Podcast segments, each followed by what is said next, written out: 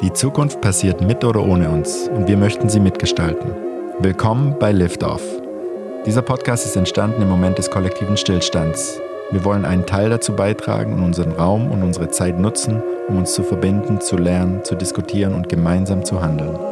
Wir besprechen hier die Themen, die jetzt für unsere Zukunft wichtig sind und laden Menschen ein, die Antworten haben. Wir sind Nadine und Tom aus dem Michelberger Hotel in Berlin. Schön, dass ihr da seid. Hallo, guten Abend. Wir sind mit Ulrike Gero und mit Markus Gabriel, Tom und ich, bei uns im Restaurant. Wie ihr seht, äh, komplett umfunktioniert am äh, Samstagabend, völlig leer, gestapelte Takeaway-Kartons um uns herum, äh, Technik. Die Küche brät ein bisschen für ein paar Gäste, aber das war's. Stichwort Corona, Pandemie, ähm, ja, die jetzt schon seit zwölf Monaten andauert und wir ähm, das Gefühl haben, dass es ein wichtiger Moment wäre, einmal Rückschau zu halten, was ist eigentlich passiert, wie war die Entwicklung in den letzten zwölf Monaten und ähm, wie ist der Ausblick, Perspektive, wo stehen wir, was bedeutet das eigentlich alles, was passiert ist, politisch, philosophisch und ähm, das wollen wir irgendwie gerne Zeit uns nehmen und das zu erörtern. Und wir freuen uns einfach sehr, von euch jetzt einfach von der, äh, zu hören, äh, in an dieser Schnittstelle von wie sozusagen sich Gesellschaft verändert und zusammensetzt und äh, was Veränderungen in der Gesellschaft bewirkt. Und wir sind ja in einer maximalen Transformation. Und heute Abend äh, würde ich mir einfach wünschen, für mich selber auch so ein bisschen rauszukommen aus diesem, aus dieser alltäglichen Bewegung an Informationsflut und einfach mal so eine Vogelperspektive einzunehmen. Ähm, und ich glaube, niemand besser als äh, Menschen wie ihr, die einfach diese Themen, die wir gerade als Bürger tagesaktuell erfahren, historisch einbetten können, um dann für uns einfach ähm, ja, Antworten zu geben und äh, zumindestens, äh, dass man ins Nachdenken kommt. Und ich äh, freue mich eigentlich immer, Markus, wenn du hier bist. Du bist jetzt seit zwölf Monaten, haben wir uns hier an der Bar kennengelernt. Äh, warst du der einzige äh, Gast oder der erste sozusagen, nachdem alles runtergefahren wurde. Und seither war das einfach so eine große Bereicherung, dass du ähm, gekommen bist und einfach mit, mit so viel Input, wo wir im Kontrast einfach so in dieser Tagesbewältigung und in diesem Umgang äh, drin gesteckt haben. Und das hat uns ganz viel gegeben und ähm, ich freue mich jetzt drauf. Ja, ich steige vielleicht genau, nehme ich jetzt mal das ähm, auf und fange mal an bei etwas, glaube ich, was ähm, eine gewisse Rolle spielen könnte.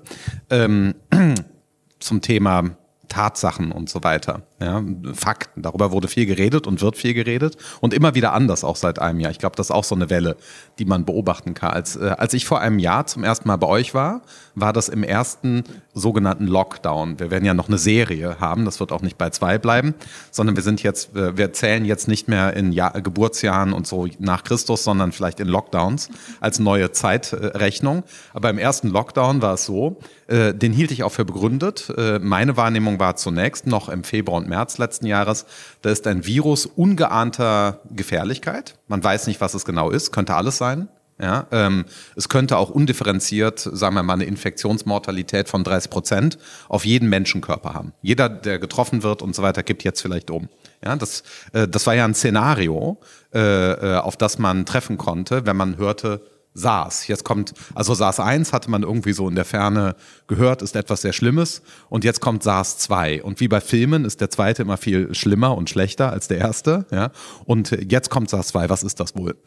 Und ich war zum ersten Mal, als ich bei euch war, auf Einladung, glaube ich, von ARD Panorama oder so, bin ich zum ersten Mal raus. Ganz mutig ja, äh, der erste Lockdown war, wie ist das eigentlich? Ist Zugfahren gefährlich und so weiter? Ich bin in diese Situation gekommen und habe zum ersten Mal, was wir jetzt, glaube ich, alle in verschiedenen Varianten erlebt haben, gesehen, dass eben äh, die äh, Corona-Pandemie-Bekämpfung mittels Schutzverordnung und so weiter, ja, sagen wir mal so, kulturell anders kodiert ist. Berlin kam ja, das war so die Phase ganz am Anfang, wo die Geschichte war, Nordrhein-Westfalen ist dieses wahnsinnig freiheitliche Land, ja, die erlauben sich alles äh, und so weiter, dieses sehr freie Nordrhein-Westfalen und nachlässige Nordrhein-Westfalen.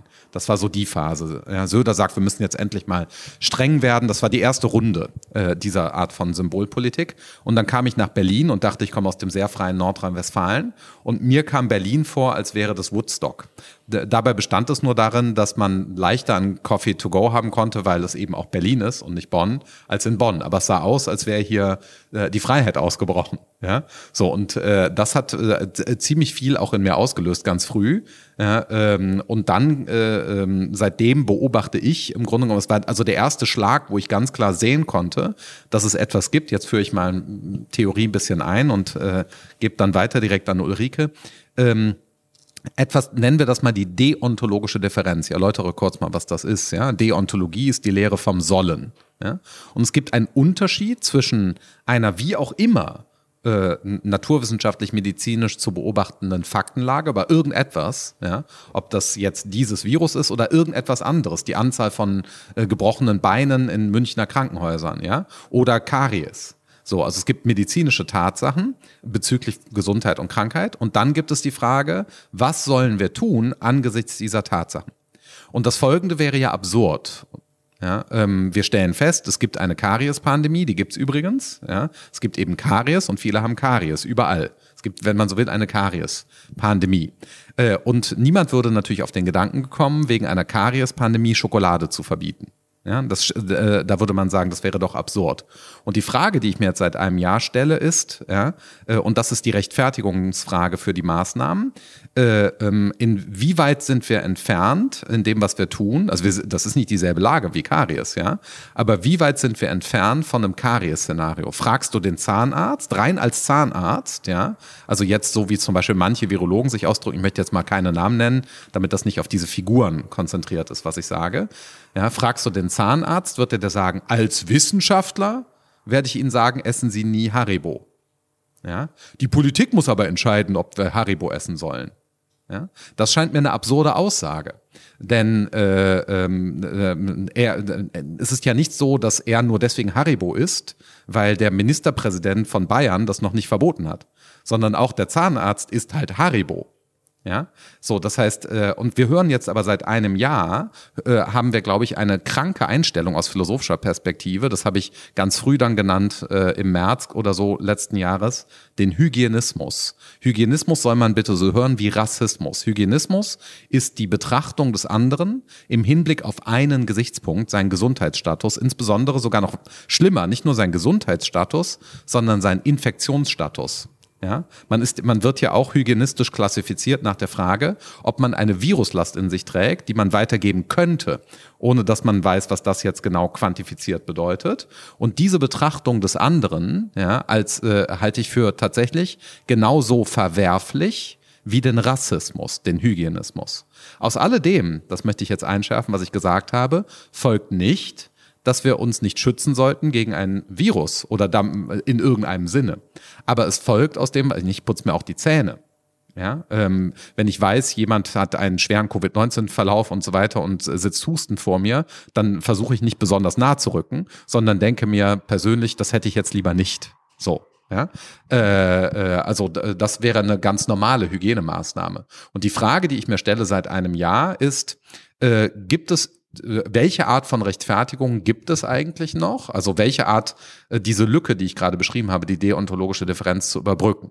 Beim ersten Lockdown und auch im Nachgang war ich der Überzeugung, der war gerechtfertigt, weil wir nicht wussten, wie gefährlich das Virus ist. In dem Augenblick, als aber Metadaten rauskamen, also äh, Infektionsmortalität irgendwo um ein Prozent und das noch nach Altersgruppen sortiert und so weiter, sah es für mich so aus, aha, wir wissen jetzt, das Virus ist gefährlich, aber nicht so gefährlich, wie wir dachten.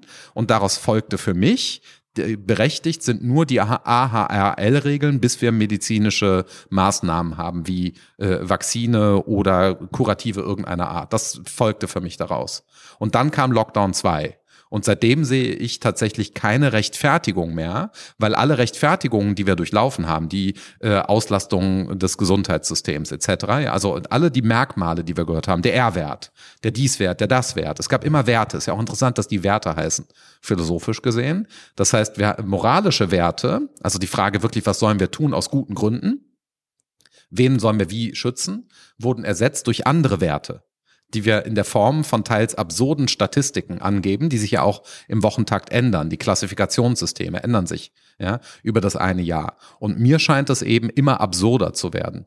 Deswegen scheint es mir ein Charakteristikum jetzt dieser zweiten Welle zu sein, nicht, dass die Corona-Zahlen so hoch sind, ja, das hängt auch irgendwie zusammen mit dem, was man die zweite Welle nennt, sondern dass das Wertegefüge jetzt endgültig in sich kollabiert ist, so dass die, so dass das Rechtfertigungsmaß meines Erachtens derzeit ungefähr bei Null liegt ja, für das Gesamtpaket. Ja. Ich meine jetzt nicht, das muss man alles auseinanderlegen in der Analyse. Ich meine, wie gesagt, nicht, man sollte gar nichts tun. Ja, also macht sofort das Berghain auf, ist nicht meine These. Das könnte man auch vertreten, aber das wäre jetzt nicht meine These. Ich glaube, Ulrike hat teilweise noch eine schärfere Analyse. Ja, die, äh, äh müssen wir sehen, wo wir da genau hinkommen. Aber äh, im Rückblick auf dieses eine Jahr sehe ich äh, ein, ein Abnehmen der Vernunft. Zu Beginn sah alles aus nach, wir müssen jetzt viele Wissenschaften konsultieren, um herauszufinden, wie wir möglichst schnell rauskommen. Und dann wurde immer weniger Vernunft für mich konstatierbar. Ja, und jetzt sind wir im Moment in äh, in der sogenannten zweiten Welle äh, sind wir, glaube ich, an einem Tiefpunkt der Vernunft angekommen, wo ich wie gesagt, keine logische, also keine philosophisch begründete Verhältnismäßigkeit mehr sehe zwischen den äh, Zielen, die man sich setzt. Ja, also wir sind ja gerade in der Lage, wo man sagen muss, 35 sind die 59. Das ist jetzt im Moment. Und natürlich ist vorhersagbar, man kennt ja die Spiralen auch inzwischen. Wenn die 35 erreicht sind, dann sind es die 10. Und wenn die 10 erreicht sind, dann sind, dann sind die, die, dann gibt es die neueste gefährliche Mutante und so weiter. Es wird also immer wieder ein Argument geben in der Logik, in der wir jetzt sind, ja, ähm, äh, dieses Restaurant hier geschlossen zu halten. Es gibt, ähm, und deswegen meine ich, dass die Rechtfertigung jetzt ausgelaufen ist, weil man nicht mehr sich vorstellen kann, wie ein Argument aussähe, das dazu führt, dass dieses Restaurant geöffnet wird. Aber wo ist ja wirklich verrückt, wo sind wir denn hingekommen? Weil diese, dieser Tunnelblick, den man selber jetzt persönlich hat und den ich auch in unserem Umfeld spüre, ähm, der am Anfang war der total klar da war man einfach im, ähm, in dem Modus, irgendwie klarzukommen. Mhm. Aber jetzt ist ja eigentlich die, die äh, Betrachtung ist ja eigentlich immer weniger komplex geworden, obwohl eigentlich der, der Informationsgehalt zunehmen sollte. Also was ist hier passiert, dass wir eigentlich jetzt ja nach einem Jahr, wo wir so äh, entwickelte Wissenschaftler, äh, Wissenschaften haben, die sich mit Viren seit Jahrzehnten äh, beschäftigen, ja, warum werden wir jetzt, warum sind wir nicht differenzierter und sind eigentlich genau an dem absurden Punkt, dass wir eigentlich immer noch nicht wissen oder eigentlich noch mehr im, in, in der Einfalt der Lösung und eigentlich im, im, im gegipfelt in dem letzten in der letzten Pressekonferenz äh, der Bundeskanzlerin, wo ich äh, bei allen denen, die letzten zwölf Monate passiert sind, äh, also so schwach und so auch ähm, ausge, also so perspektivlos habe ich diese ganze Führung einfach noch nicht empfunden. Und das ist natürlich als Bürger schon ein bisschen verstörend, dass wir jetzt an diesem Punkt sind, nach zwölf Monaten mit eigentlich so viel Kompetenz im Land. Ja, also ich freue mich erstmal hier zu sitzen und äh, mit euch zu diskutieren. Es ist ein wirklich ganz schöner Platz, ja, und es macht tatsächlich Spaß, ähm, jetzt von Schöneberg doch mal nach äh, in die Warschauer Straße zu kommen und hier zu sitzen unter Einhaltung aller Regeln natürlich. Ähm, aber es ist schon so, dass ich zum Beispiel an der Warschauer U-Bahn Musik gehört habe. Das macht einfach Lust. Ja, man steigt aus der U-Bahn oder S-Bahn aus und hört Musik, weil einer draußen steht mitten im Winter und macht Musik. Das sagt ja auch was, ja. Also wir haben immer Musik gemacht in vor allen Dingen in diesen Vierteln. Ähm, ich würde mal mit drei drei Gedanken reagieren wollen auf das, was Markus Gabriel gesagt hat und auf das, was die Eingangsfragen waren. Wo stehen wir jetzt nach einem Jahr der Krise? Ähm, ein Jahr ist eine lange Zeit, ja. Also wenn man sich mal gerade klar macht, was Kinder in einem Jahr lernen, ja, zum Beispiel schon mal äh, krabbeln, ja, äh, Ich-Beziehung nach zehn Monaten. Also was ein Kind in einem Jahr lernt, ist ja schon unschätzbar, ja. Das heißt, wir haben als Erwachsene dieses eine Jahr nicht mehr so vor Augen. Ein Jahr rauscht, aber wer sich noch zurückversetzen kann, wie früher die Zeit lang war bis zu den Sommerferien, wird ein gewisses Gefühl dafür bekommen, wie lang ein Jahr ist, ja. Ähm, jetzt stellen wir uns mal vor, wir hätten, äh, sagen wir mal, irgendwie so eine Seilbahn, so eine Skiliftbahn, so eine Gondel, die hätten wir weil sie kaputt ist, irgendwie aus den Angeln genommen und unten hingestellt. Ja, und wir würden nach einem Jahr versuchen, die wieder einzuhängen. Dann wäre diese Gondel wahrscheinlich verzogen oder irgendwas wäre so verzogen, dass wir sie nicht mehr einhängen können. Ja. Ich bin Politikwissenschaftlerin und meine größte Sorge ist, dass wir ein politisches System inklusive der Gesellschaft, die zu diesem politischen System hört, dass die genauso verzogen ist wie diese Gondel. Ja, das ist genau wie man ein Fahrrad irgendwie über den Winter draußen stehen lässt, dann weiß man, äh, im Sommer sind die Felgen verrostet, das Rad ist platt und das Licht tut's auch nicht. Ja, und wenn das jetzt so die Analyse ist, dass wir de facto das Politische ein Jahr lang ausgesetzt haben, dann ist die Frage, wie hängen wir diese Gondel wieder ein? Können wir sie einhängen? Und wann hängen wir sie wieder ein? Ja. Und dann würde ich jetzt mal äh, auch das Restaurant äh, drei Bemerkungen machen zu dem, was Ma äh, äh, Markus gesagt hat. Ähm, ich gehe voll mit, dass wir ähm, den ersten Lockdown in Panik äh, gemacht haben, die Bilder aus Bergamo, und sicher nicht wussten, was passiert. Und insofern war der erste Lockdown gerechtfertigt. Ja, wir wussten tatsächlich nicht, was haben wir hier für ein Virus, wie ist die Informationslage und so weiter. Wie Markus sagt, und ich würde da voll mitgehen, haben wir spätestens im Sommer unglaublich viele Metadaten gehabt über das Virus, über die Bevölkerungsgruppen, über Korrelationen. Wir wissen heute zum Beispiel, dass das Virus korreliert äh, mit, der, mit dem Alter einer Gesellschaft. Wir wissen auch, dass es korreliert mit ähm, Übergewichtigkeit zum Beispiel. Ähm, wir wissen, dass es korreliert mit Armut. Ja, das erklärt zum Beispiel auch die Daten aus den USA, dass natürlich arme Leute oft schlecht essen, deswegen übergewichtig sind und deswegen zum Beispiel in Amerika die Sterberate auch höher ist, ja, weil sie dann auch noch keinen Gesundheitsschutz haben. Das heißt, wir kennen viele äh, Korrelationsdaten und ähm, hätten äh, sicherlich äh, sehr gut gucken können, wie das hier in Europa auf unsere Gesellschaften passt. Ja, ich würde auch mitgehen, dass der Sommer verschlafen wurde. Äh, ich frage mich immer noch, warum die einfachen Lösungen nicht gemacht wurden. Die einfachen Lösungen sind zum Beispiel die Lüftungsanlagen in den Schulen, die irgendwie 3000 Euro kosten, während wir ein Geld ausgeben ohne Ende für die Lufthansa und ich weiß nicht was. Ja, äh, und wir dann äh, auf einmal in den zweiten Lockdown stolpern und die einfachen Dinge nicht gemacht wurden, während die großen Dinge in einem Riesenrad verhandelt werden. Ja, wer welche welches Geld für welche Firma und so weiter und so fort. Ähm, aber drei strukturelle Bemerkungen nach diesem kleinen Szenario, wie für mich der Lockdown verlaufen ist, weil ich da genau bei Markus auch auskomme, was im ersten Lockdown ähm, plausibel war ist es im zweiten eben nicht mehr, weil wir eine viel feinere Datenlage haben und weil die Implausibilität dessen, was jetzt sozusagen durchgezogen wird, nur weil es einmal entschieden wurde. Man hat das Gefühl, dass wir sind da in so einem, wie so ein Jojo, was einmal aufgespult ist, ja, und was irgendwie keiner mehr beenden kann, äh, weil es jetzt einfach immer nur so weitergeht und sich irgendwie ein Paralleluniversum von Simulationen und R-Werten und Infektionszahlen völlig abhebt von einem gesamtgesellschaftlichen Geschehen, von einem gesamtgesellschaftlichen Ressentiment, von einer einer gesamtgesellschaftlichen Wut auch, ja, wann, was passiert hier eigentlich und wo bleibt die Hoffnung? Drei Sätze möchte ich gerne noch machen. Der erste ist, ähm, als Politikwissenschaftlerin bin ich auch, und das hat Markus angerissen mit dem Zahnarzt und den Karies, ja. Ähm, der Scientizismus, also die Tatsache, dass wir jetzt behaupten, es gibt die Wissenschaft anstatt zu sagen, es gibt Wissenschaften im Plural. Die Abschaffung des Wissenschaftspluralismus, die Abschaffung des Prinzips der Falsifikation. Jeder kluge Mann weiß, dass er nie was weiß, ja, sagte schon Sokrates. Das heißt, Falsifikation ist, wir wissen immer etwas für einen gegebenen Zeitraum, bis wir was anderes wissen. Ähm, allein der Begriff der evidenzbasierten Politik, als gäbe es irgendeine Evidenz, die für immer sozusagen da steht und äh, äh weitergehen kann. Das alles ist für mich tatsächlich die Konsequenz von 20 Jahren, wo wir hier MINT-Forderung betrieben haben, also Mathematik, äh, Ingenieurswissenschaften, Technology und Naturwissenschaften und wo buchstäblich die Geisteswissenschaften an den Rand gedrängt worden, um nicht zu sagen die Tischplatte runtergedrängt worden, ja. Weswegen bei dieser ganzen Sprache allein, wie diese Krise, Corona-Krise verhandelt wird, mir tatsächlich der Geist fehlt. Ja, wir haben uns jetzt darauf reduziert, dass eine Gesellschaft eine Simulation ist, die wir mit Zahlen verhandeln und dass die Menschen auf diese Zahlen irgendwie reagieren. Ja, das wäre schon mal das eine. Als Politikwissenschaftlerin würde ich gerne dazu sagen, das ist de facto die Abschaffung des Politischen, weil politisch ist ja das trotzdem. Ähm, Greta Thunberg hat ein Jahr da gestanden und gesagt, I want you to listen to science.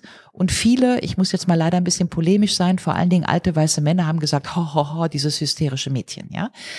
Ähm, jetzt sagen alle, äh, we listen to science. Und die Frage ist ja tatsächlich, warum do we listen to science now?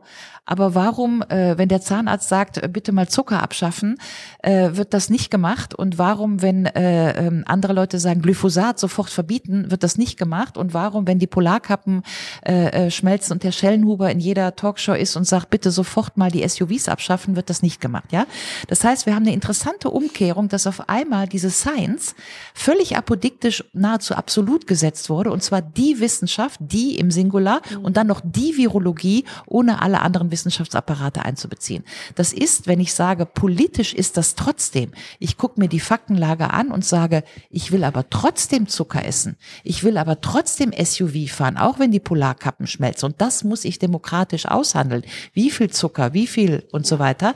Das trotzdem ist abgeschafft. Hannah Arendt, ich habe gerade mal hier für die Kamera mitgebracht, ja, war ja die große Hannah Arendt Ausstellung äh, hier in Berlin, ähm, Hannah Arendt im 20. Jahrhundert.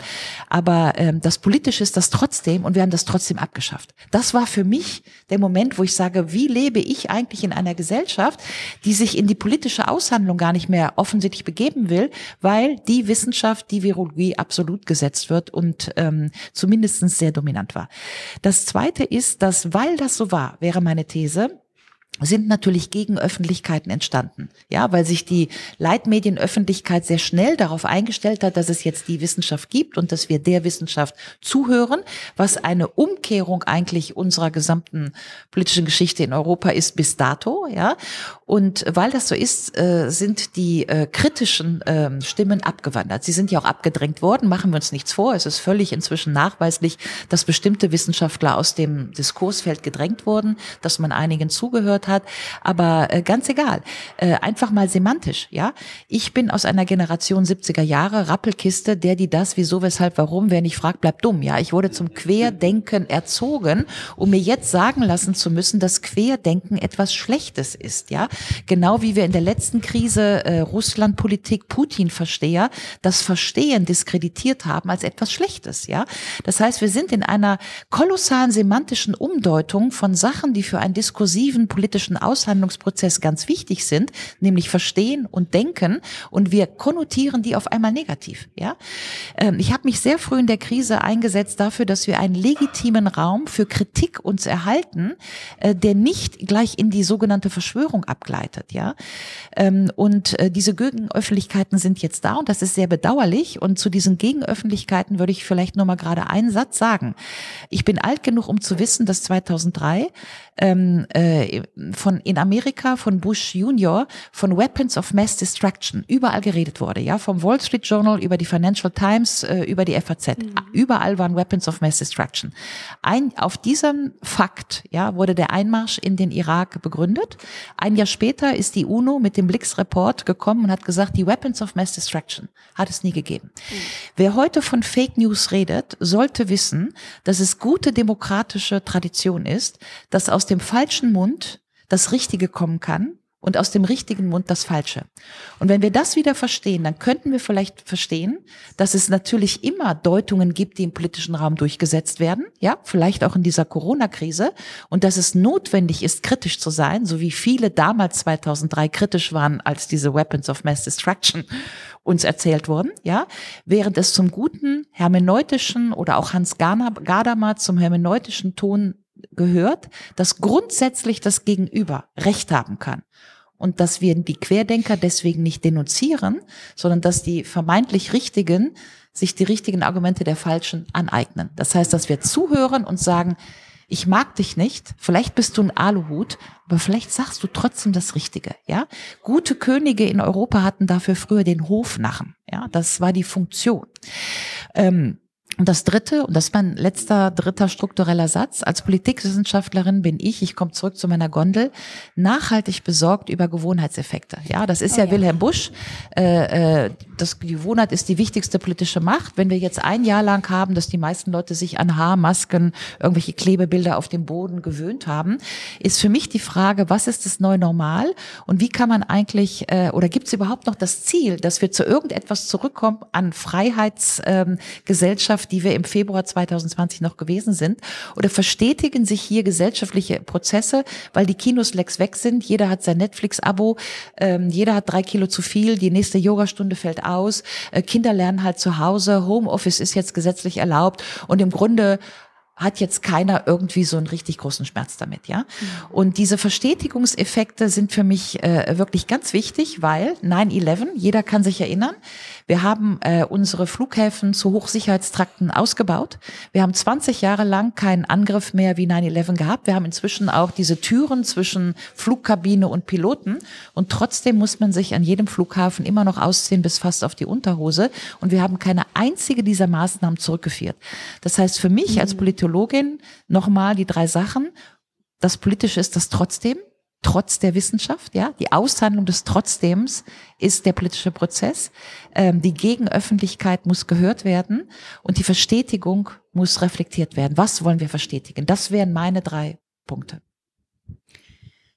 aber die so äh, grundlegend sind und so tief äh, von ähm, von klein bis also das sind gesellschaftliche Diskursthemen, die ähm, Hochzeiten vielleicht in den feministischen Zeiten hatten, wo es überhaupt Aushandlungen gibt mit den Frauen, Männern, Gleichberechtigung und diese Thesen. Aber das, was da gelehrt wird, was du sagst, was eine ganz wichtige Grundvoraussetzung ist, dass wir das wollen, dass ein ähm, dass ein Mensch denkt, handelt und gestaltet, mit in der Gesellschaft äh, Teil ist und nicht, wie wir es jetzt erleben, wie wir es auch ähm, wirklich in unserem Umfeld Vielfalt sehen, diese absolute ähm, Hingebung zu, des, zu dem, was oben irgendwo passiert, so wie es noch nie in der Form war.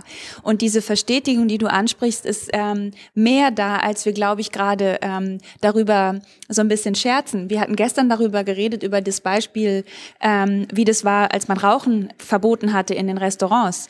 Und äh, ein Riesenaufstand. Die Leute haben gedacht, dass die Welt geht unter, wenn sowas eingeführt wird. Auch niemand hat mehr danach ein Wort gekräht. Und hast du gesagt, irgendwie aus dem Kontext, eine Person habe gesagt, dass, ähm, dass, ähm, dass man sich das genauso gut vorstellen kann äh, mit dem Tanzen. Berghain ist hier gerade äh, oft genannt worden. Du warst äh, Besuch. Besucherinnen, wir haben so viele Gäste, die, es ist ein wichtiges äh, Element in, einem, in einer Phase von jedwem Leben, egal woher kommt, ähm, was er mitbringt, wessen Alter auch immer. Und dass zum Beispiel man sich denken könnte, dass das auch ähm, so vergessen wird, wie das war, in einem Club zu sein.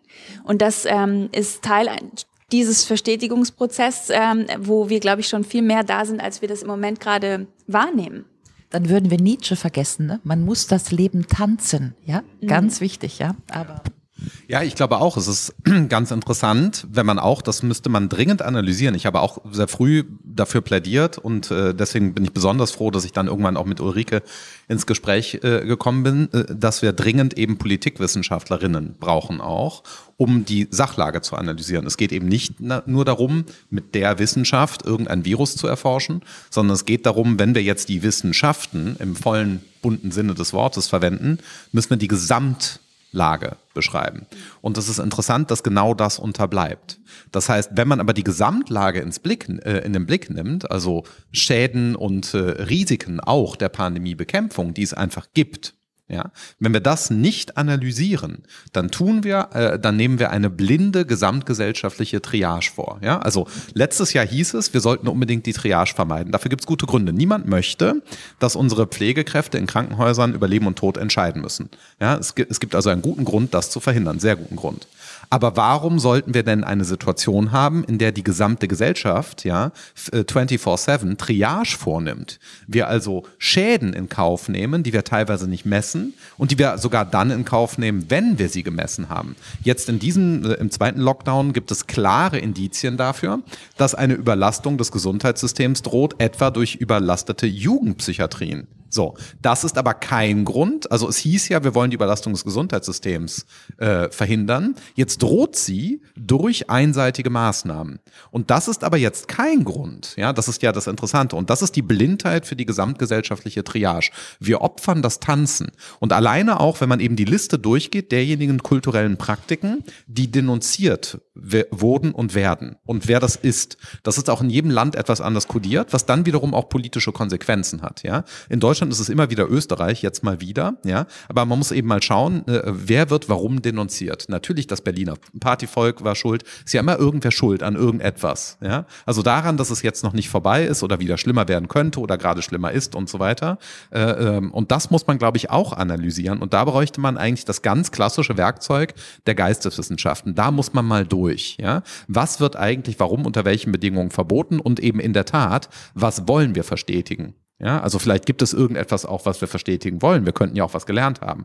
Aber das Allermeiste, glaube ich, gehört sicher nicht dazu. Ja, also zum Beispiel die Zerstörung der kulturellen Selbstverständigung des Menschen gehört sicher nicht zu dem, was wir verstetigen wollen. Und äh, das Netflix-Abo das wird ja auch langsam leer, man merkt das auch. Ja? Es gibt ja einen, einen gewissen Grund dafür, warum Netflix im Grunde genommen gar nicht mehr interessant ist, durch Überangebot, die Streamingdienste und so weiter. Es sind ja, es sind zu viele Angebote. Niemand kann, schaut mehr irgendwas zu Ende, ist ganz interessant. Ja? Es gab, äh, als die Qualitätsserien kamen, vor zehn Jahren, war es noch so, dass Gemeinschaft gebildet wurde dadurch, dass alle, was weiß ich, Sopranos geschaut haben. Ja?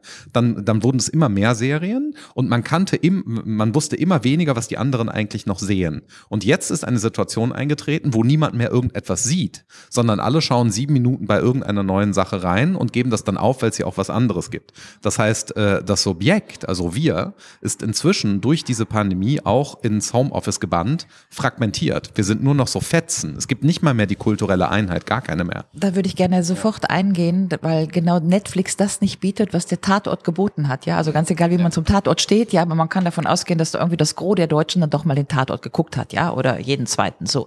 Und wenn Netflix das nicht mehr bietet, dann ist sozusagen auch in der Wahrnehmung, also hier, ja, äh, Markus Gabriel Fiktion, was nehmen wir eigentlich wahr oder wer nimmt eigentlich was wahr, ja? Wer nimmt welche Netflix-Serie wahr? Wer nimmt, äh, wer nimmt, äh, wer, wer nimmt überhaupt noch den anderen wahr? Wer lebt in welchem Paralleluniversum, ja?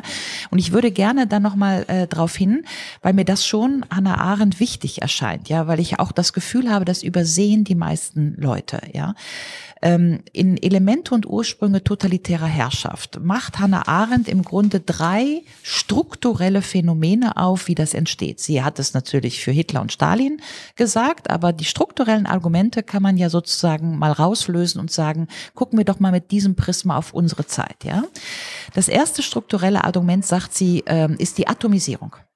Ja, die Atomisierung heißt nämlich, wir können keine Welt mehr teilen. Das heißt, wir können auch gemeinsam nicht mehr über die Welt nachdenken, weil wir die menschliche Interaktion, das heißt unter Menschen weilen. Hannah Arendts Definition von Lebendigkeit ist unter Menschen weilen. Und weil wir unter Menschen weilen, das ist die Essenz von Menschlichkeit, ja, können wir Welt teilen und immerhin eine gemeinsame Fiktion oder eine gemeinsame Sichtweise auf die Welt herstellen, ja. Wenn wir das jetzt nicht mehr können, weil jeder guckt irgendwie Netflix Bits and Pieces oder doch noch ein Tatort oder was auch immer, dann ist ja schon mal die Frage, weiß ich, was du gesehen hast? Weißt du, was, so.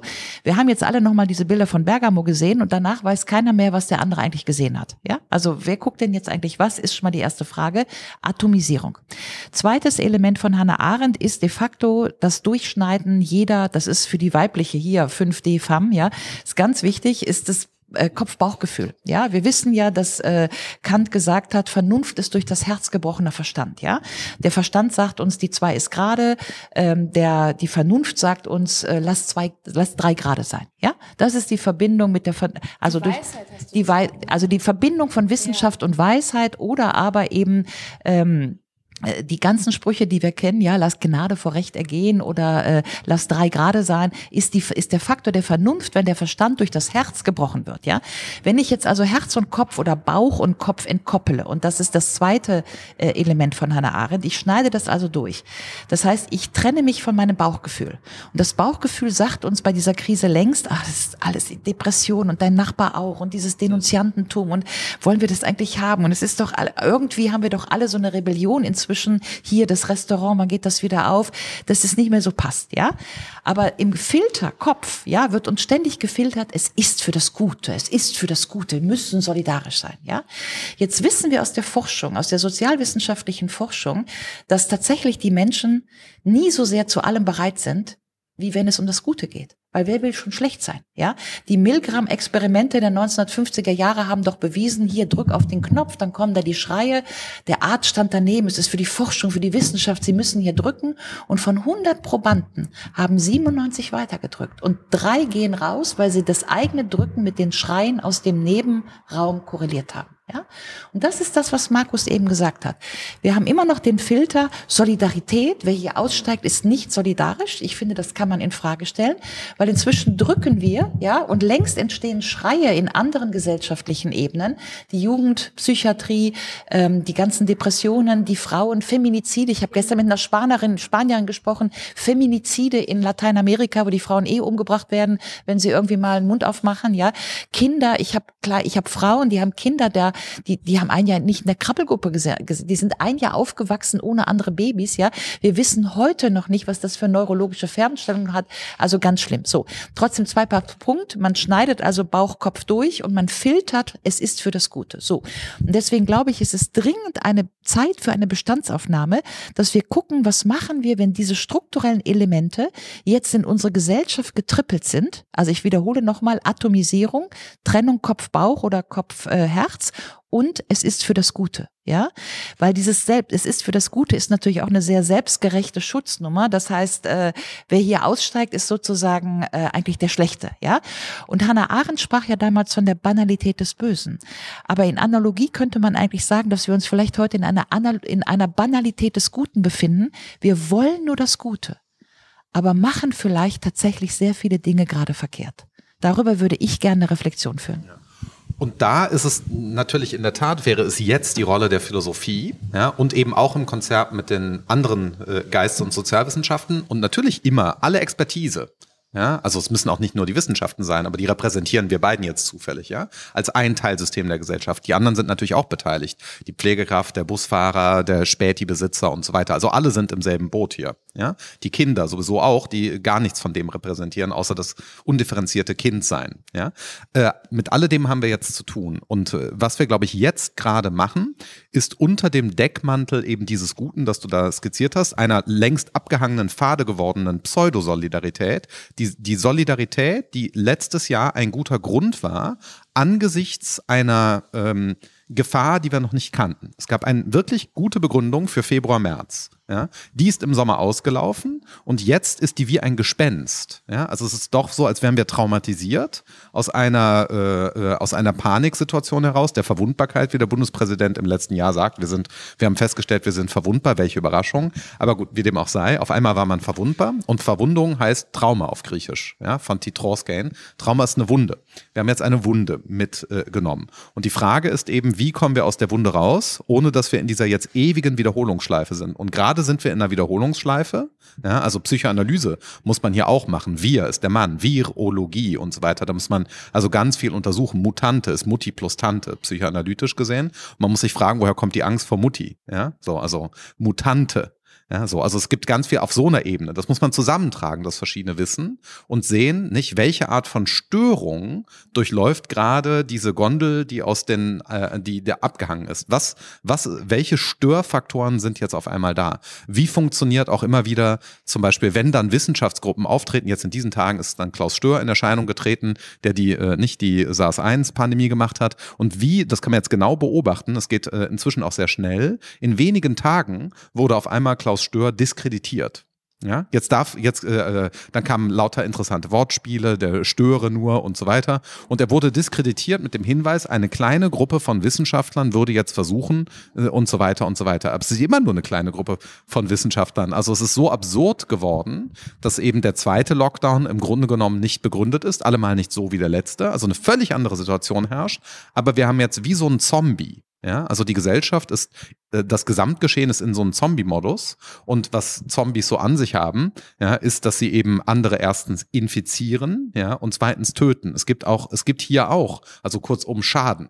Und es ist jetzt auch so, dass eben neben dem Virus ja, das eine gewisse Gefahr darstellt, ja, andere Gefahren aufgetreten sind, ja, mit hohen Infektionsrisiken, Denunziantentum und so weiter, aber nicht nur das, diskursive Formationen, wer wird wie in die Öffentlichkeit reingelassen und wer, wer wird wie aus der Öffentlichkeit ausgeschlossen, spielt auch für den, die politische Selbstverständigung eine große Rolle. Und diese ganzen Mechanismen, die sind jetzt freischwebend, ja, weil die Gesellschaft im Lockdown eben nicht handlungsfähig ist. Wir sitzen einfach still und alles schwebt. Das sind so, das sind leere Mechanismen. Äh, ja, ja und eine Präzision nur, dann äh, vielleicht äh, zurück, aber ähm, demokratietheoretisch ist es nicht mehr plausibel, dass wenn wir jetzt tatsächlich die Kollateralschäden ermessen können, wir haben eben über die Kinder gesprochen, über die Frauen, über die Feminizide, über die Depressionsraten und so weiter und so fort. Wir haben dafür das genauso empirisch validierte Wissen, wie die Virologen um die Covid-19-Patienten wissen, ja.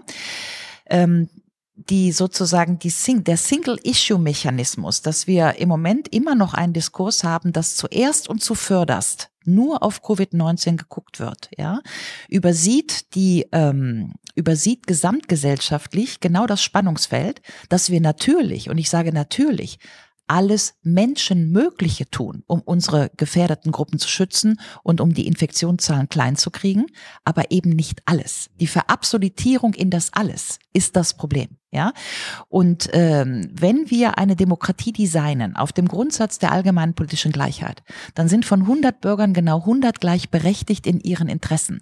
Und dann kann ich zumindestens wenn dieses Grundgesetz gilt, kann ich verlangen, dass sich ein Teil der Bürger einschränkt ja, um Covid-19-Patienten zu retten oder beschützte Gruppen zu retten. Aber ich kann nicht von ihnen verlangen, dass sie sich selbst schädigen. Ja, und da ist, glaube ich, im Moment so ein bisschen der Preis der Gesellschaft, wo das in den Vordergrund äh, kommt. Ja, wir sehen ja auch die zunehmenden ironischen äh, Varianten, die jetzt kommen mit diesem von 50 auf 35 und Weihnachten wird Ostern. Das heißt, ein großer Teil der Gesellschaft ist jetzt wirklich abgefüttert. Wir sehen es im politischen Diskurs. Äh, Herr Lindner hat eben gesagt, wir haben uns mehr erwartet als einen Haarschnitt. Ja, das heißt, die Sehnsucht, dass wir jetzt heraustreten aus dieser Selbstschädigung, aus der Selbstschädigung der Gesellschaft, die wir eben auch erhärten können, das ist, glaube ich, das Desiderat. Und da, glaube ich, wollen wir alle einfach mal klare Daten. Ich habe eigentlich nur drei Ziele, ja. Ich möchte, dass wir diese Krise mit dem Grundgesetz und nicht gegen das Grundgesetz machen. Ich möchte, dass wir wieder Würde über Leben stellen, was nämlich auch so die kleine, feine äh, dialektische Schlaufe ist, die in diesem Diskurs ähm, äh, übersehen wird, ja. Äh, das ist nämlich tatsächlich, wenn wir schon über Werte reden, dann ist eben die Würde der erste äh, äh Absatz im Grundgesetz, ja.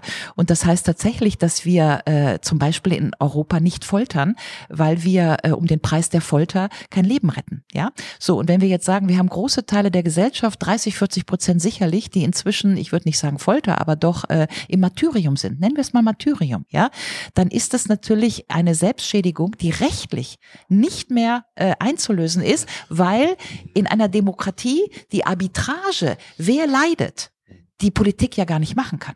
Ja, und dann deswegen muss eine gewisse letzte äh, Selbstverantwortung in das System. Und ich sage nochmal, deswegen ist die ganz feine sprachgebrauchliche Schleifung, die wir brauchen an diesem Diskurs, dass wir selbstverständlich alles Menschenmögliche tun, um unter demokratischen Bedingungen unsere alte, unsere Covid-19-Gruppen zu schützen und das Infektionsgeschehen einzudämmen, aber eben nicht alles und schon gar nicht alles absolut um jeden Preis, weil eben nicht um jeden Preis, nämlich nicht um den Preis der Schädigung von anderen Gruppen der Gesellschaft.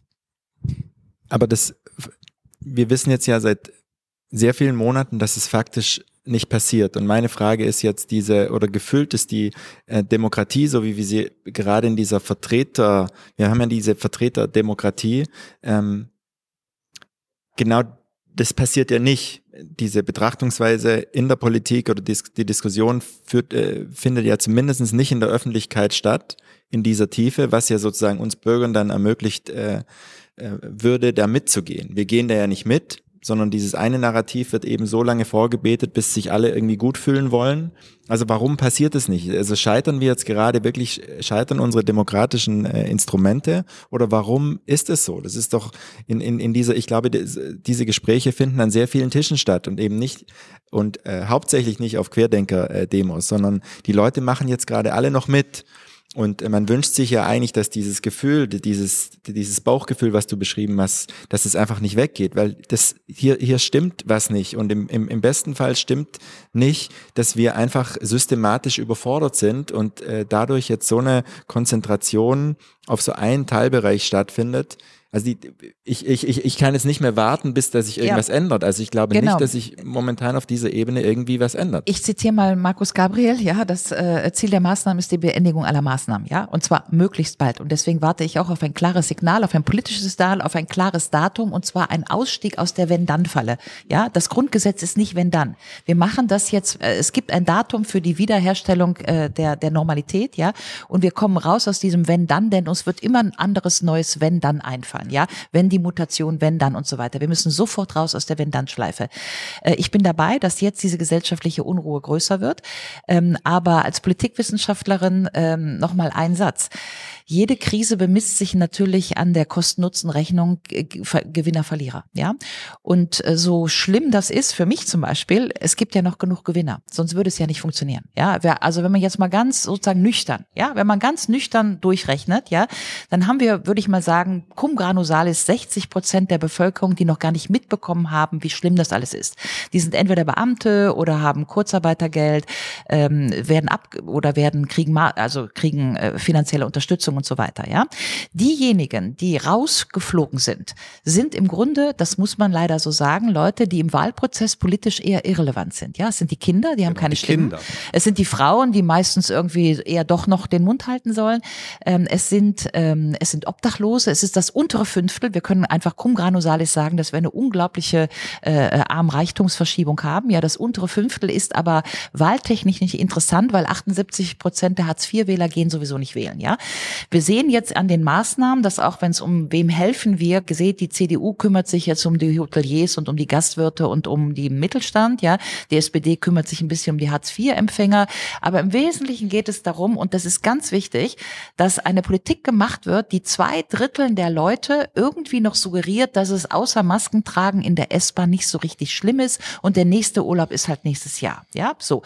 Das ist wichtig, weil ich will nur noch mal rekurrieren, dass auch politische Prozesse äh, immer an der zwei Drittel, ein Drittel Grenze irgendwo sind. Ja, ähm, ich meine das wirklich nicht zynisch, aber wir erinnern uns schon an die 32 Prozent 1933. Ja, 32 Prozent. Es passiert immer etwas, wenn über ein Drittel der Leute ähm, sozusagen ein Ressentiment haben. Ja, wir können es in Frankreich an den ganzen Populismusdaten sehr gut sehen. Wenn Populismus, also die 30 Prozent ist die magische Grenze. Um das anders und sehr unterkomplex zu sagen, man kann ein Fünftel der Gesellschaft verlieren, 80 zu 20, und es passiert nichts. 30 kann man nicht verlieren. Und die entscheidende Frage ist jetzt, was eigentlich in diesem gesellschaftlichen Prozess gerade los ist, ob wir diese 30 Prozent Marke übersprungen haben. Dann wird es nämlich so sein, dass aus verschiedenen gesellschaftlichen Gruppen sich jetzt der Protest irgendwie kanalisieren und Bahn brechen wird, ja. Und dann dürfte das System, nämlich die 60 Prozent, darauf reagieren.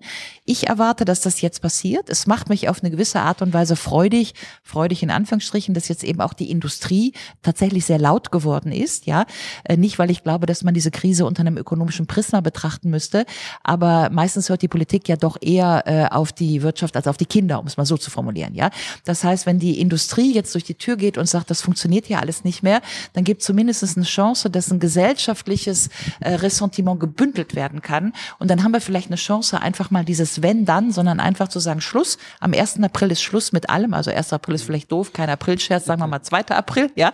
Und dann ist Schluss mit, mit wenn dann.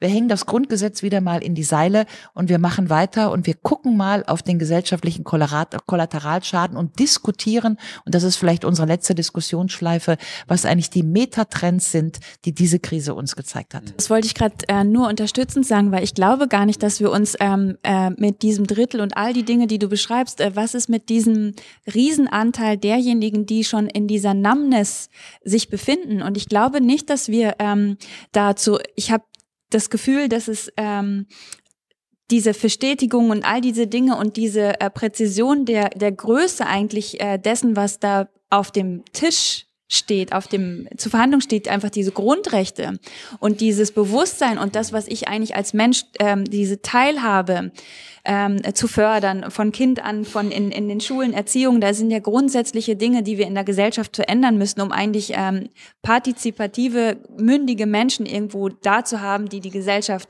mit den ganzen Problemen, die ja auch vorher da waren, äh, Klima brauchen wir irgendwo mal irgendwo anfangen. Da sind so viele Themen, die wir eigentlich angehen müssen.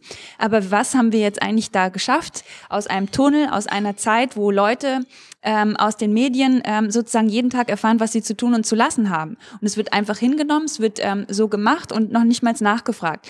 Diese Diskussionen und Gespräche, ich weiß nicht, ob die an diesen ganzen Tischen ähm, äh, wirklich stattfinden und ob diese Fragen gestellt werden, ob das Gefühl überhaupt noch irgendwie aufrechterhalten kann, die Energie aufgewendet wird, zu hinterfragen und auch zu be bewusst zu spüren, was da eigentlich weggenommen wird. Ob wir überhaupt ähm, äh, Richtung Drittel 80-20 und da fällt jetzt irgendwer weg oder wo, was ist eigentlich mit den 80 Prozent auf dem Weg passiert? Das Wort hat äh, Markus jetzt ja, aber deswegen bin ich, diese Verstetigung muss aufhören. Jeder Tag ist zu viel. Jeder Tag macht, schafft weitere Das Gewohnheiten und deswegen ist äh, mein unmittelbares Ziel, raus aus der Wenn-Dann-Schleife, Schluss mit der Verstetigung, zurück in den demokratischen Prozess. Und deswegen ist es, glaube ich, ganz wichtig zu sagen, ja, wir brauchen eben die Tatsachen. Es wurde immer gesagt, Fakten. Die haben wir aber nicht bekommen.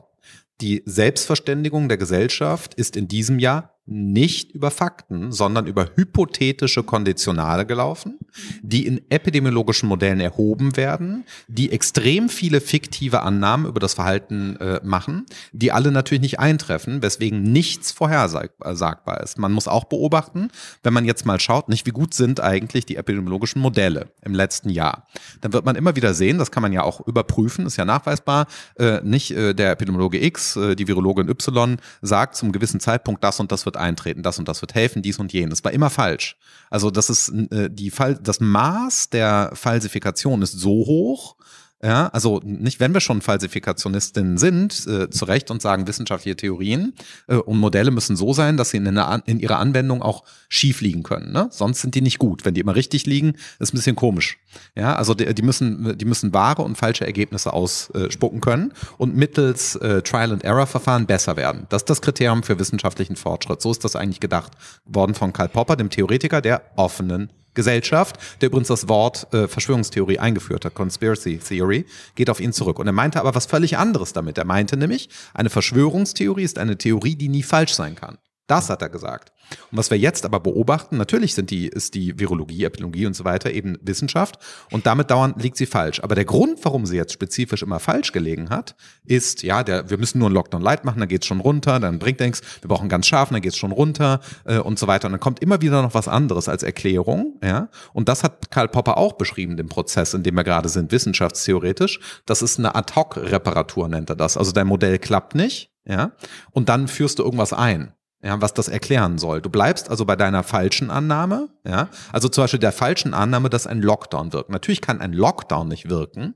Äh, wa- was wirkt, ist, dass Menschen etwas tun. Kein Lockdown, der hat ja keine Magie. Es gibt ja nicht so ein Ding, der Lockdown, und dann ruft man ihn aus und dann passiert etwas. Ja, sondern es ist so, man sagt, man gibt eine Corona-Schutzverordnung auf Landesebene und dann dürfen Menschen Dinge tun oder andere nicht. Und dann tun sie das eh nicht immer.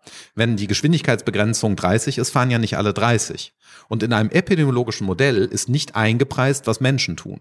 Und das bedeutet, dass die, und das haben wir jetzt das Jahr über gesehen, dass die unter gesamtgesellschaftlichen Bedingungen, nicht wenn man eine, eine klassisch irgendeine so Epidemie in einem Dorf verfolgen will, sondern unter gesamtgesellschaftlichen Bedingungen scheitern die epidemiologischen Modelle daran, dass sie von Menschen handeln und nicht von Simulationspunkten. Und deswegen sind sie als solche und insgesamt falsch. Ja, also sie, sie leisten, was sie leisten, ja, äh, unter höchst, unter was du Wenn-Dann-Bedingungen genannt hast. Eine Gesellschaft ist aber kein hypothetisches Konditional, sondern eine Tatsachenstruktur. Genau, und dann äh, sage ich als Politikwissenschaftler noch den Nachsatz, ja, und deswegen ist ja die ganze letzte Zeit äh, äh, auch noch diese Externalisierung der Schuld passiert. Ja, wir sind jetzt schuld, ja. Wir, weil wir nicht genug, äh, weil wir uns doch noch getroffen haben. Wir, weil wir gefuscht haben. Die Jugend, weil sie doch noch eine Party gemacht hat, ja, Klammer auf, die Jugend, weil sie sich so verhalten hat, wie sich Jugend normalerweise verhält, Klammer zu, ja.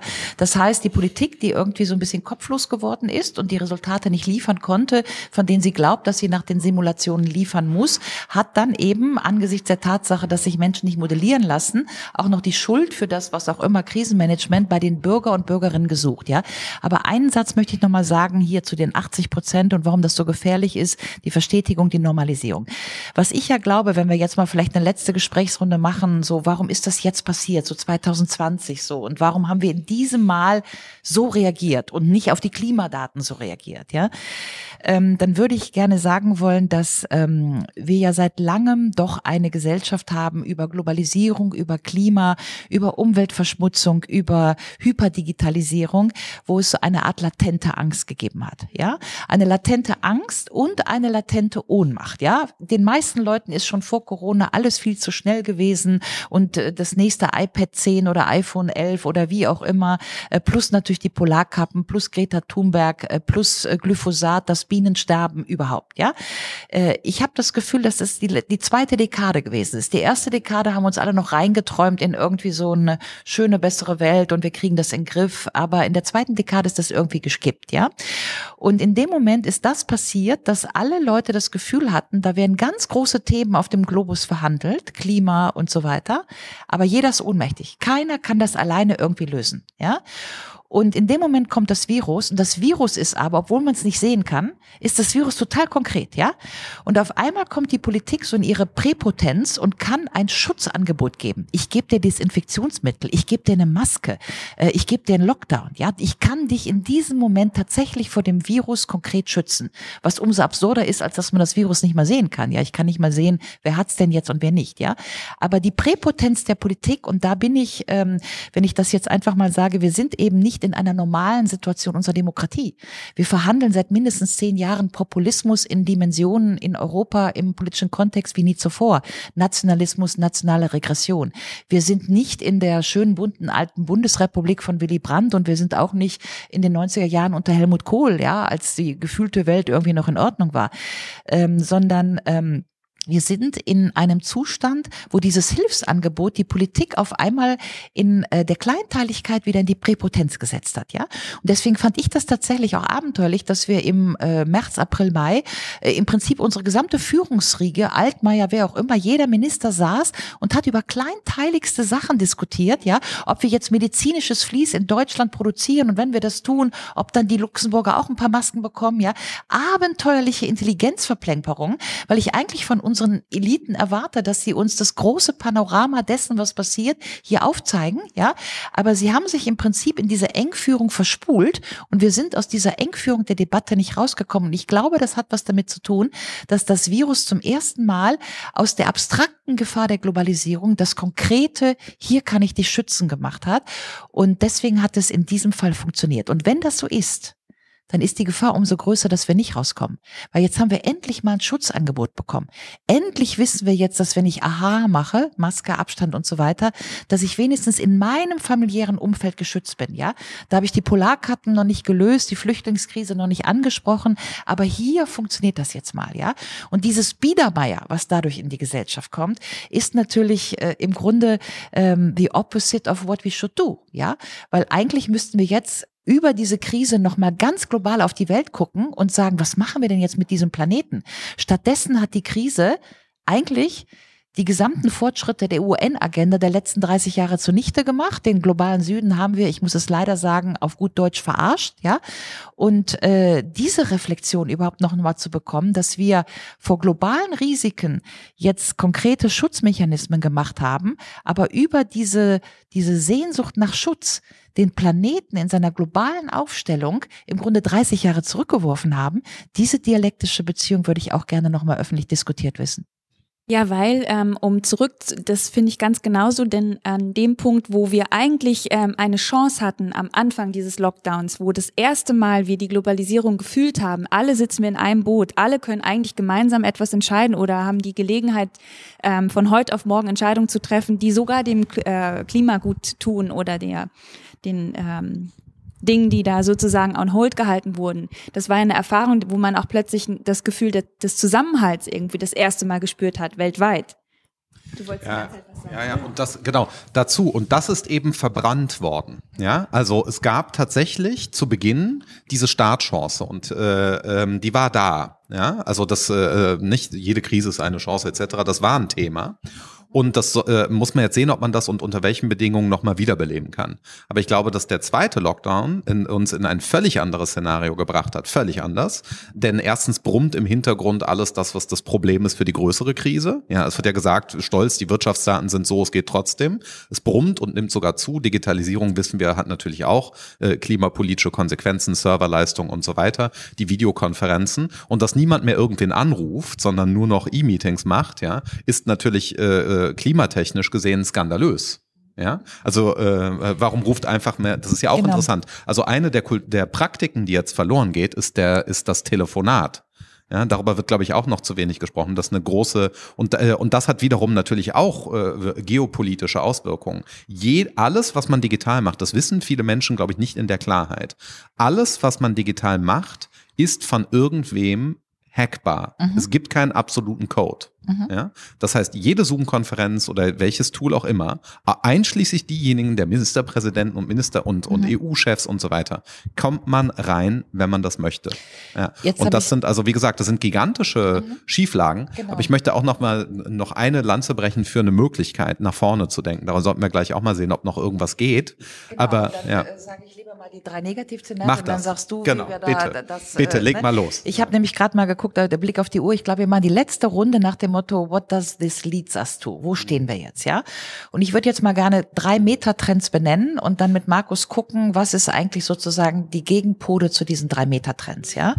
Der erste Metatrend ist, ähm, dass wir Refeudalisierung haben. Ja, wir sehen unglaubliche Vermögensgeschichte. Also alle Metatrends waren vorher da, aber sie haben sich durch Corona verstärkt. Äh, der erste Metatrend ist das, was man gemeinhin Refeudalisierung nennt. Das heißt, Jeff Bezos, der erste Trillionär. Wir sehen unglaublich große Vermögensverteilung, allein dadurch, dass die EZB jetzt wieder die Märkte flutet. Das heißt, das Geld ist extrem billig. Das heißt, jeder, der Geld hat, kauft sich die nächste Firma oder die nächsten zehn Wohnungen und die anderen fliegen aus den Wohnungen raus. Ja, Refeudalisierung. Der zweite Metatrend ist Digitalisierung. Wurde schon angesprochen. Wir kriegen einen unglaublichen Digitalisierungsschub, noch bevor wir das diskutiert haben. Ja, und wir haben natürlich abenteuerliches Framing jetzt schon. Ja, sozusagen die digitale Schule ist die gute Schule, als wenn digitales Lernen Lernen irgendwie besseres Lernen wäre. Ja, also ich bin nicht der Meinung, dass Kinder, die wischen, besser gebildet sind. Ja, also ich habe nichts gegen ein iPad, äh, möchte auch irgendwie Medienumgang und Kompetenz für Kinder, aber sozusagen da schon wieder auch diese absolute Fixierung, dass jetzt alles, was digital ist, gemeinhin besser ist, da steige ich als Frau aus. Ja, also ich äh, brauche keinen ich sprechenden. Mann, ja, gut, wunderbar. Jedenfalls, ich brauche keinen sprechenden Kühlschrank und Alexia muss mir den auch nicht voll machen, ja, sondern äh, ich habe auch gerne noch ein Fenster, was ich runterkurbeln kann, ja, und diese ganzen Geschichten. So, also Digitalisierung, KI, äh, äh, der Algorithmus, äh, äh, der ist tatsächlich die Frage, brauchen das Männer? Sind das Spielzeuge für Männer? Ja, also ich finde diese Frage, kleine feministische Spitze am Ende dieses Podcasts, aber das muss die diskutiert werden, dass das natürlich eine,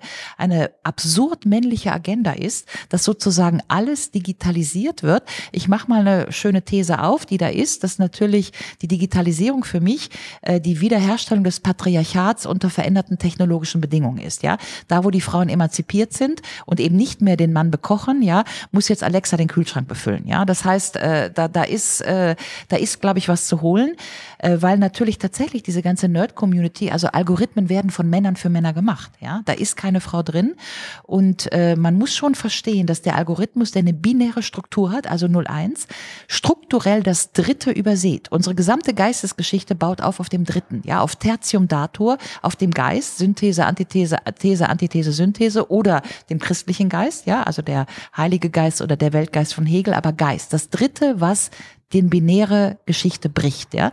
Und wenn wir uns jetzt digitalisieren, ist die äh, Chance groß, dass wir den Geist verlieren. Also buchstäblich die Vernunft. Ja?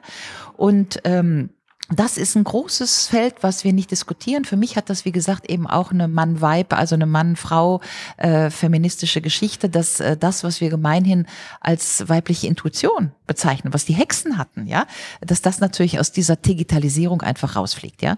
Und das dritte ist die Hygienisierung. Und die Hygienisierung, das hat äh, Markus schon angesprochen, ist, dass wir jetzt tatsächlich glauben, dass jeder Mensch eine Infektionsschleuder ist und nicht mehr verstehen, dass ein bisschen Dreck eigentlich gut ist, ja, weil man sich dann besser abhärtet, äh, dass dass wir ähm, völlig anthropologische Grundkonstanzen, ja, Franziskus, der die Leprakranken umarmt hat, ähm, Bilder der Barmherzigkeit, das christliche Antlitz, ja, das Jüdisch, die jüdisch-christliche Kultur des Antlitzes, dass wir natürlich unser Gesicht zeigen, was im Übrigen, hallo,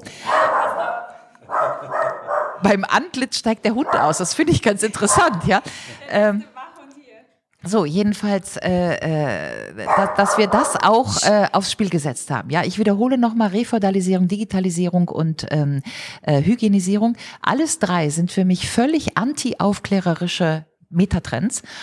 Und die Kontingenz der Geschichte ist immer offen. Wenn wir jetzt auf Messerschneide stehen und wir sehen, wir haben diese drei Trends, die durch Corona befördert wurden, dann ist für mich tatsächlich die wichtigste Frage, was sind die drei Gegentrends? Welche drei positiven Trends setzen wir gegen Refeudalisierung, Digitalisierung und Hygienisierung?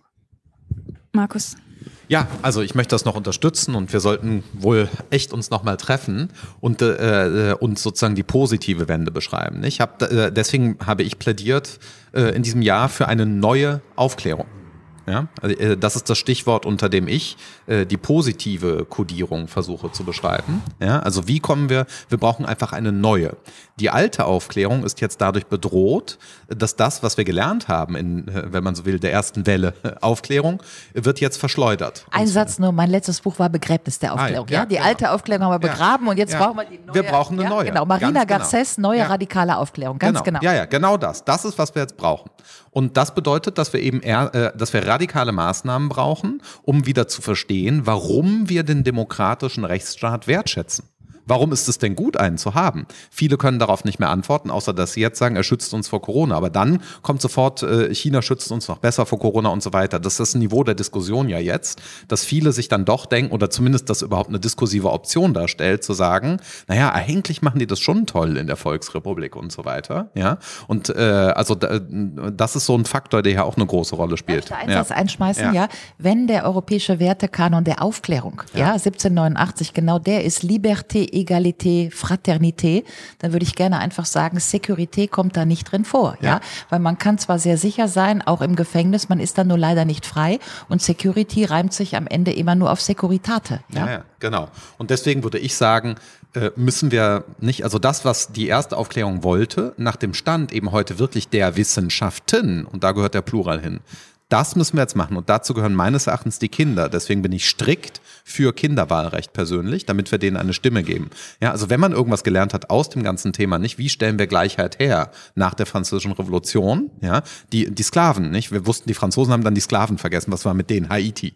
Ja, also dass die Schwarzen mitmachen sollten, hatten wir eigentlich nicht dran gedacht. Und dann haben wir gelernt, oh mein Gott, und das waren auch harte Kämpfe und äh, äh, äh, nicht Sklaverei. Ist auch nicht abgeschafft worden, ganz leider. Äh, es gibt sehr viel Sklaverei noch, aber immerhin hat man das eingesehen. Und ich glaube, dass, äh, dass wir deswegen die Prozesse, emanzipatorischen Prozesse, die die erste Aufklärung der Moderne eben eingeleitet hat, dass wir die jetzt ja unter äh, neuen Bedingungen ja, besser starten müssen. Dazu gehört dann eben meines Erachtens klarerweise sowas wie Kinderwahlrecht. Alle müssen mit ins Bild geholt werden. Ich glaube, wir brauchen, wir müssen zu einem Punkt kommen, wo wir verstehen, dass wir unsere Kinder in der moralisch inakzeptablen Weise insgesamt strukturell schlecht behandeln, wie wir heute sagen würden, ist ja erfreulicherweise im Moment undenkbar, nicht? Wenn ich sagen würde, Frauen durften einmal nicht mehr, nicht wählen, dann würde ich jetzt sagen, was? Das kann es gegeben haben? Wer ist denn auf so eine furchtbare und so weiter, äh, auf einen solchen furchtbaren Gedanken gekommen? Und so bei- müssen wir genau, so sagen mit den Kindern. Genau, und dann werfe Ja. ich nur noch mal ein, Ja. das war ja Und die, den Tieren. Das Emile Ja. Rousseau, ja, also wenn wir einen Denker verbinden mit, mit Aufklärung, dann natürlich Rousseau, der hat Emile geschrieben, sozusagen die, die, wie würden wir heute sagen, die, äh, äh, die, die, die äh, Summerhill Aufklärungspädagogik von Pestalozzi hat Rousseau sozusagen vorweggenommen, ja, aber um bei Rousseau zu bleiben, Rousseau ist natürlich auch, wenn wir sagen, wir haben Mhm. Refeudalisierung, Digitalisierung, Hygienisierung, wir wollen das alles nicht haben, weil es ist dreimal eine antiaufklärerische Agenda, aber äh, die Agenda von Rousseau gegen die Refeudalisierung war ja auch jener berühmte Satz, wo er sagt, alles Unheil der, der Welt hat damit angefangen, dass einer ähm, einen Zaun um seinen Garten gezogen hat, wo doch die Früchte äh, des Gar der, der Gärten alle, die Erde aber niemandem gehört. Ja? Ja. Das heißt, das ist natürlich die aufklärerische Agenda. Und Ja. da, insofern können Genau. wir da Ja, eben. Und, die, und das, diese anti-aufklärerischen Trends, die du beschrieben hast, ja, also alle Welt schimpft, äh, Trump baut eine Mauer, Trump schließt die Grenzen, Trump nennt das Virus das China-Virus. Ja, so, das ist ja, gehört zu den äh, begründeten Tiraden gegenüber dieser Inkarnation des Populismus. Ja, was haben wir jetzt? Wir haben auf einmal die britische Mutante, das genauso schlecht wie das China-Virus. Wir schließen die Grenzen, wir bauen Zäune und so weiter. Ja, also äh, deswegen, in, ich habe gerade einen schönen Artikel in der New York Times gelesen, da nannte der äh, Autor das Virus Germany's Trump. Ja, Germany's Trump. Das heißt, was passiert ist, ja, faktisch durch diese drei Megatrends, hinter denen eben kein Akteur steht, ist nicht einer, ja, äh, äh, durch diese drei Megatrends ist es so, dass die Verhaltensmodifikation, die wir haben, diese neuen Gewohnheiten, dazu führen, dass wir sozusagen den feuchten Traum der Trumpisten realisieren. Deswegen habe ich schon in, äh, ganz früh im März letztes Jahr, nicht um noch mal diesen Rückblick für mich auch abzuschließen, gesagt, der größte Fehler, den ihr gerade begeht, sind die Grenzschließungen. Ja, das war der größte Fehler in der ersten Welle. Und das war immer ein Fehler. Ja, der erste Lockdown war kein Fehler, weil man es nicht wissen konnte. Es gab sehr, sehr gute Gründe. Ja, der zweite war ein Fehler. meines Erachtens, weil wir es hätten besser, besser wissen können müssen. Ja? Und klarerweise war immer ein Fehler die Grenzschließung. Vieles von dem, wie gesagt, was wir an Donald Trump verabscheut haben, als wir vier Jahre lang analysiert haben, was macht er, was will er, wie ist der zustande gekommen, wie wird man das wieder los und so weiter, ja, vieles von dem wird jetzt wunderbar umgesetzt. Wie wird man denn jemals wieder den Populisten sagen können, man kann die Grenzen Europas genau, nicht schließen? Genau. Das ist, wir haben genau. so viele um äh, genau. so viele Tabubrüche ja, so, hinter uns. Genau. Und dann beenden wir vielleicht, weil wir die Anti, also sozusagen die gegenaufklärerische Bewegung, die wir hier beide suchen, ja, gegen diese drei Meter Trends, die alle anti-aufklärerisch sind, äh, tatsächlich auch ähm, äh, wenn du sagst, äh, wie, wie kann man den Populisten demnächst sagen, dass man die Grenzen nicht mehr, wie kann man den Populisten demnächst sagen, dass die Frauen nicht mehr ihre Regression haben wollen, ja, dass wir nicht mehr kochen wollen und Homeschooling machen, auf einmal wieder für die Hausaufgaben verantwortlich sind und so weiter, ja. Wir haben da ja auch eine nationale Regression, die oder eine feministische Regression, die straight in die Hände der Populisten wirtschaftet, ja. Aber was für mich noch viel schlimmer ist, wir haben inzwischen die Regression, dass Freiheit jetzt rechts ist. Wer sich für die Freiheit ausspricht, ist jetzt rechts, ja. Und äh, diese Verschiebung der Diskussion, also ich bin ja selber, habe für die Europäische Republik eingesetzt und so weiter, wurde lange Jahre hier als Oberlinke gehandelt, ja, äh, ganz interessant. Äh, und jetzt bin ich rechts, ja. Ich kriege ganz viele Zuschriften, weil ich mich in verschiedenen Interviews und so weiter äh, tatsächlich nur dafür eingesetzt habe, dass wir die Krise mit dem Grundgesetz machen und nicht neben dem Grundgesetz. Ähm, und dass die Freiheit wichtig ist, ja, in demokratischen Prozessen. Und dass wir zumindestens nach dieser kolossalen Verschiebung in Richtung Sicherheit, die wir gerade im Diskurs haben, die Freiheit doch vielleicht wieder ein bisschen in den den Diskursraum lassen, ja. Und auf einmal ist die Freiheit rechts, das ist die Verteidigung der Freiheit. Und da sage ich tatsächlich, ich möchte wirklich nicht AfD wählen müssen und ich werde natürlich auch nie AfD wählen, äh, um die Freiheit zu verteidigen. Und das ist, glaube ich, tatsächlich auch eine ganz fatale anti-aufklärerische Diskursverschiebung, dass die Rechten jetzt die Grenzschließung haben, die Freiheit, ähm, die Frauen sozusagen, ja, äh, und all das, was man sozusagen in der liberalen Mitte eigentlich mal verteidigt. Und vergessen wir nicht im April, nicht? Wir können, äh, wir können ja auch prüfen, prüfen. Das ist ein Vorteil, nicht? Der digitalen Aufzeichnungsformate und so weiter. Und das müssen wir auch dringend tun. Was ist in den zwölf Monaten alles versprochen worden? Nicht nur medizinisch und nicht geliefert worden, ja?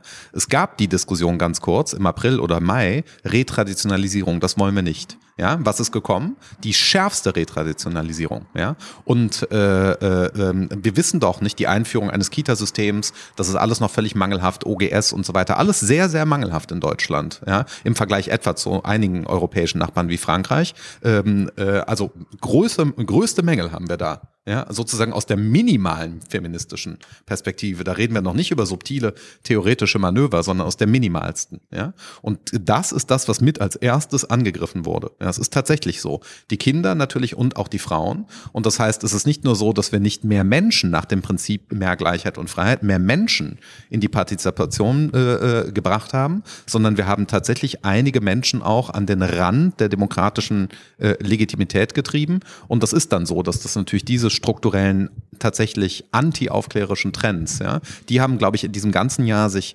festgefressen, ja. Und wir können bisher sagen, nach einem Jahr, ja, äh, die Warnung davor, dass sich Dinge, die sich nicht verstetigen sollen, doch verstetigen, die waren alle richtig, denn bisher hat sich noch alles verstetigt. Also wir haben eine sehr schlechte Bilanz nach dem Jahr und ich glaube, dass wir deswegen jetzt äh, nochmal neu diskutieren müssen, das Thema äh, Krise als Chance. Und ich setze weiter, das machen wir dann beim nächsten Mal, ich setze weiter auf die neue Aufklärung, weiter, sozusagen jetzt erst recht, trotzdem. Äh, äh, genau, Schlusswort sozusagen, aber äh, in der Tat Verteidigung der Aufklärung, der neuen radikalen Aufklärung. Ich sage nochmal für die Zuhörer, Zuhörerin Marina Garcés, eine katalanische äh, Philosophin, hat ein großartiges kleines Buch dazu geschrieben und ähm, äh, sagt, wir müssen äh, das, was wir gerade erleben, beenden mit einem großen Wir glauben euch nicht. Ja, wir glauben euch nicht, euren ganzen Zahlenketten und so weiter. Wir glauben euch nicht. Und aus diesem Satz begründet sie eine neue äh, radikale Aufklärung. Und das fände ich tatsächlich schön, wenn wir dieses wirklich schöne Gespräch, habe ich sehr genossen, danke dafür, äh, sozusagen positiv wenden könnten, wie so ein Omelett in der Pfanne. Und nächstes Mal äh, diskutieren wir, was sind die drei Trends, die wir gegensetzen gegen die Refeudalisierung, gegen die Hygienisierung und gegen die Digitalisierung. Ja, und als Grundlage dazu, was kann, ähm, ist das positive Menschenbild einer Gesellschaft, die wir damit aufbauen können, die ähm, das sozusagen auf Dauer nicht mehr vorkommen lässt. Ja, absolut, genau. Beim nächsten Mal machen wir den Sonnenschein. Wir haben jetzt beschrieben, warum es regnet. Und, äh, äh und unser Ziel ist, äh, wie immer, äh, an dieser Stelle in Berlin der Regenbogen. Ja. Ja, und wie viele Sachen jetzt einfach auch äh, weitergeregnet haben. Äh, wenn, wenn man, also meine Frage fürs nächste Mal wäre auch, was kann Europa bei all dem, was Europa einstecken musste, was könnte eine neue europäische Bewegung hieraus werden? Weil wir bekommen jetzt ja so auch äh, im Hintergrund eine europäische Polizei organisiert, die sozusagen die Migranten jetzt äh, abschirmt und aufs Schlimmste regnet sozusagen zwischen Afrika und Europa, was überhaupt nicht diskutiert wird. Also wir bekommen eine europäische Polizei organisiert, die äh, jenseits von äh, Menschenrechten und einfach operiert. Aber gleichzeitig bekommen wir es nicht organisiert auf europäischer Ebene, dass wir einigermaßen ähnlich in der Pandemie handeln. Also warum haben diese, warum sind diese europäischen Systeme da ja eigentlich überhaupt gar nicht äh, existent? Und das machen wir nächstes Mal, ja. weil wenn du mich jetzt zu Europa triggerst, dann dauert das genau, zwei genau, Stunden. Genau. Ja, das, das wäre, geht gerade nicht. Das wäre ja. das Allerinteressanteste. Aber, aber, aber, aber vielleicht so als ironisches Schlusswort, wir sind natürlich in einer Phase der, und das ist hier Markus Gabriel Fiktion, ja, in einer Phase der absoluten Umdeutung, ja. Also Distanz ist jetzt die neue Nähe, ja. Äh, die Kriminalisierung von äh, äh, Seerettung ist jetzt so, also, ne, also Seerettung ist ja eigentlich äh, das, was man normativ machen muss, ja, aber Seerettung wird jetzt kriminalisiert. Das heißt, wir sind in einer absoluten äh, Begriffsumkehrung von allen Dingen, ja. Sicherheit ist die neue Freiheit, ja. Nähe ist die neue Distanz. Distanz ist die neue Nähe. Äh, äh, äh, Seerettung ist das neue kriminelle äh, Unterfangen, ja. Und diese Umdeutungen, die ist ja im Prinzip so, als würde man uns so den Kopf wie so ein Ei, weiches Ei mal irgendwie aufmachen, mit dem Löffel umrühren, ja. Also wir haben ja hier sozusagen semantische äh, Perversionen am Start, die, äh, die wirklich höchst gefährlich sind, weil sich die Leute dran gewöhnen. Ja? Und äh, diesen Gewohnheitseffekt durch, zu durchbrechen, zu sagen, nein, äh, Distanz ist keine Nähe. Ja? Distanz ist Distanz und Nähe ist Nähe. Ja? Dass wir das einfach wieder in den Diskurs bekommen, das ist vielleicht jetzt ähm, ja, das nächste Anliegen der neuen radikalen Aufklärung. Danke euch. Wir hören und sehen und sprechen uns.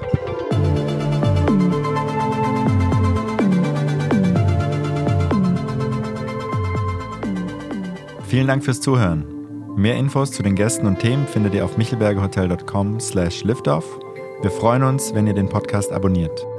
Vielen Dank.